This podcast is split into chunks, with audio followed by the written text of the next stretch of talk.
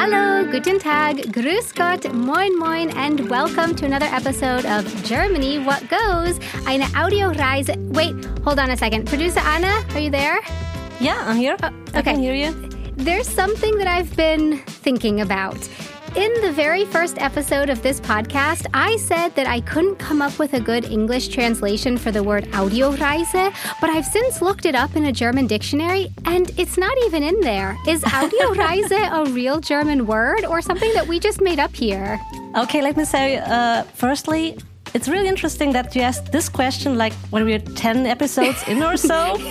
Yeah. yeah. So good to know, right? That you Yes. that you ask questions slightly late. Yes, but yes, um, I think it's uh, what you call uh, uh, Komposition in Okay. uh, German. So it's like a word uh, made up from two words. okay. And Okay. I, and I think it, it counts as a real word. So Okay. Oh, I love that you can do that.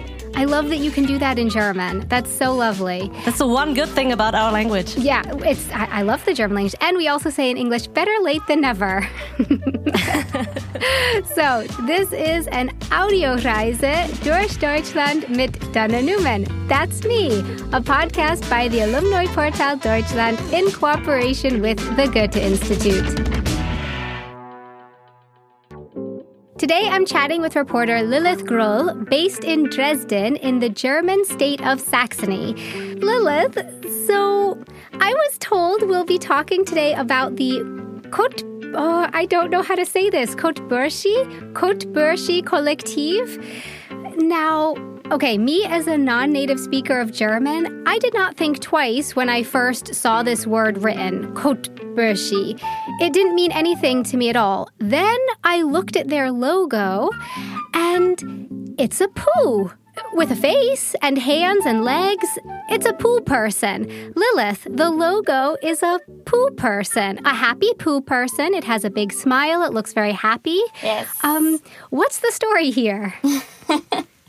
Yes, um, well, Kotburschi Kollektiv, especially in German, yeah, it's true. It sounds like Kot, like shit.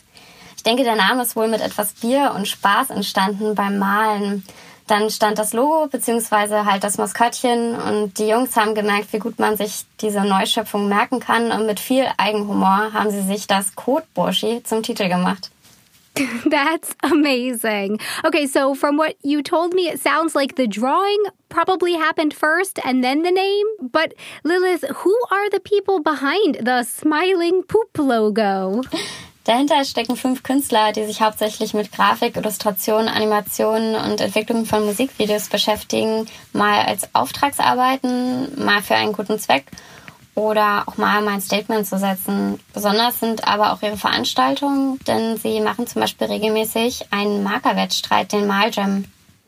So, illustrations, music videos, they organize events. You mentioned the Marker Wettstreit, an event series. I recognize the word marker in there, but what does this mean or what is this?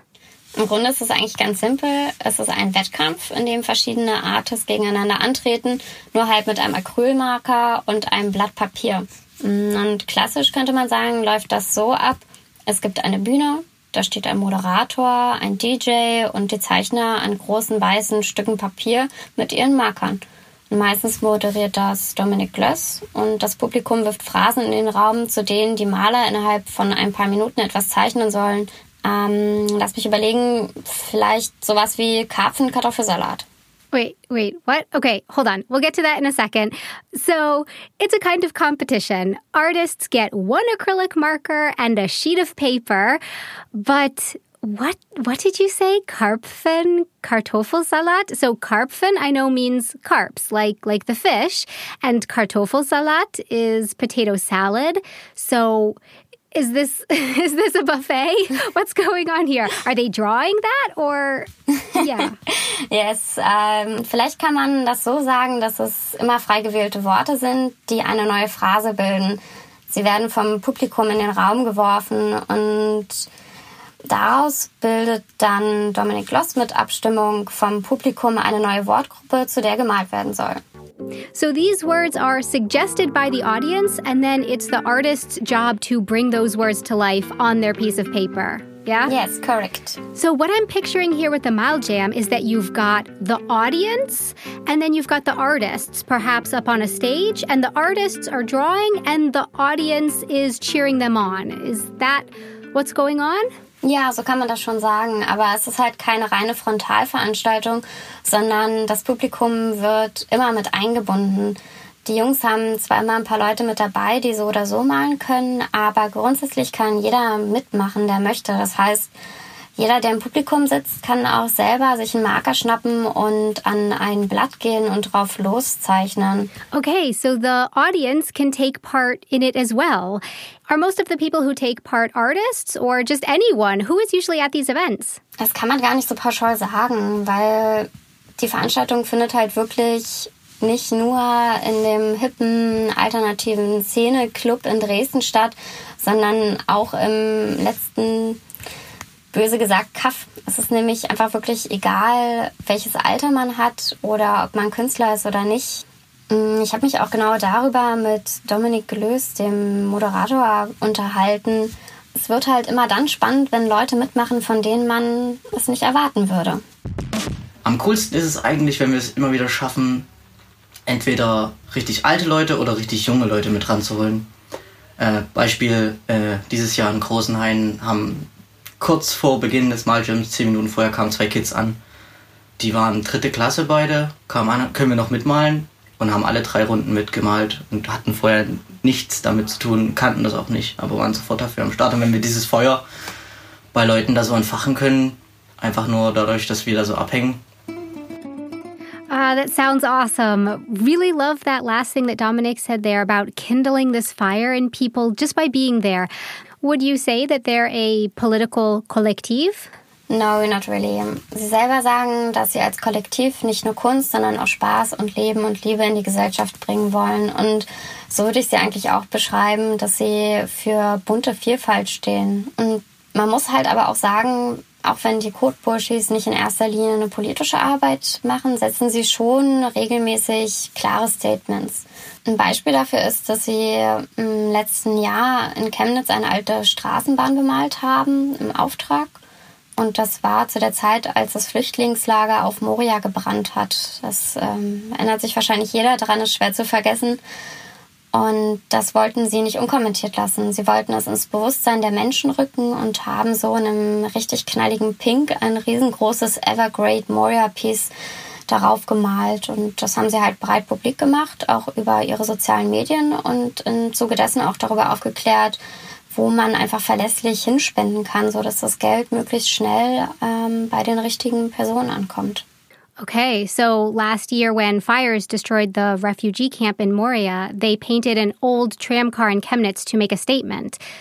That sounds like political work. Yes, you're right. Um, but that was also an action for which they were booked, as I said, and the Mal Gems per se are really not a political event. Da kommt es vielleicht auch einfach drauf an, wo genau er stattfindet und mit welchem Publikum und wie die halt auch gerade drauf sind, ob gerade eine gesellschaftliche Debatte stattfindet oder nicht. Und die Intention ist bei ihnen wirklich keine ausschließlich politische, sondern vielleicht eher eine philosophische. Und trotzdem ist es natürlich ein Thema, was das Kollektiv beschäftigt. Ich glaube, das wird es jetzt erst äh, immer mehr, dass wir uns auch darüber bewusst werden, was wir für eine Möglichkeit mit der Veranstaltung haben, einfach ein Safe Space zu schaffen, der unabhängig ist von deiner Sexualität, deiner Hautfarbe, deiner Religion und äh, damit einfach ähm, faschistische Strukturen zerschlagen können. Genau, und das ist total wichtig, gerade hier. Ich habe schon das Gefühl, dass solche Safe Spaces fehlen, wo nicht einfach diese Diskussion im Vordergrund steht, sondern einfach eine, ein Raum, in dem man sich sicher fühlen kann und sich so bewegen, wie man halt ist. Thank you so much, Lilith Grohl, and a big thanks to Dominic Glös for joining us in today's episode. Kotbershi Collective is the name of the collective, and Maljam is the event. Visit the Alumni Portal Deutschland online at www.alumniportal-deutschland.org, where you can sign up to become a member of the community network. For Germany, what goes? Eine Audioreise durch Deutschland mit Dana Newman.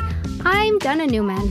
Thanks so much for joining us on this journey, a podcast by the Alumni Portal Deutschland in cooperation with the Goethe Institute. Concept and production by Kugel und Niere. From Munich, oh, Lilith, are you still there? Okay, do you have a favorite way to say goodbye? Like, do you usually go with tschüss or auf Wiedersehen, ciao? Wow, the son of my best friend. Got it. He's three. Ciao, Kakao. Oh, there we go. Ciao, cacao. Ciao, cacao.